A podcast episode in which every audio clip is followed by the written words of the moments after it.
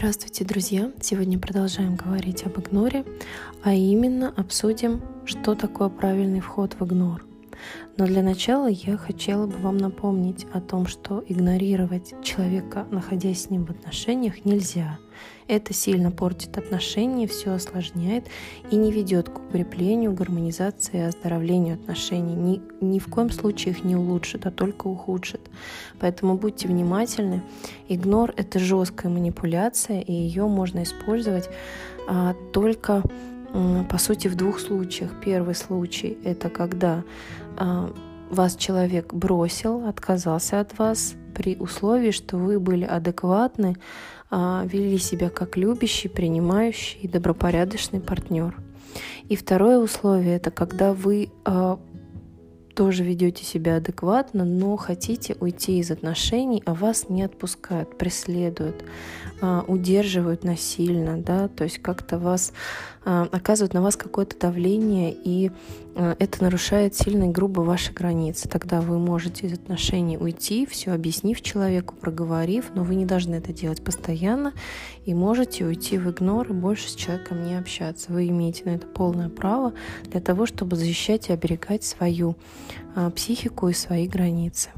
Так вот, правильный вход в игнор Э, используется такое понятие только когда речь идет о а, том варианте, где а, вы были брошены, да, и были брошены в слабой позиции, когда человек от вас ушел, отказался при условии, что вы а, хотите отношения вернуть, сохранить и никуда не хотите уходить, да, вот только в этом отношений есть такое понятие правильный вход в игнор.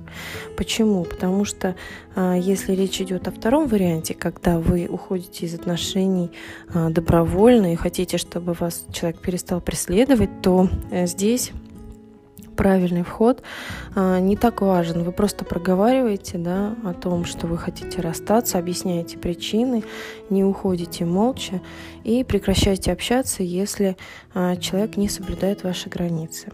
Вот. Когда речь идет о первом варианте, когда вы хотите вернуть отношения, тогда а, правильный вход в игнор крайне важен.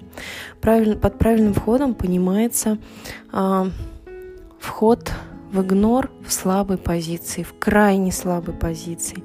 Нельзя игнорировать человека, если вы относились к нему до этого с пренебрежением, а, смотрели на него свысока, не любили и всячески а, показывали к нему свое нерасположение, пренебрежение. Такое поведение оно только укрепит человека в осознании того, что вы его не любите, он вам не нужен, и восстанавливать отношения с вами человек вряд ли будет, если он адекватен и психически здоров, да, то есть вы таким поведением даете четко понять человеку, что общаться с ним не хотите. Это как раз второй вариант, да, когда вы игнорируете.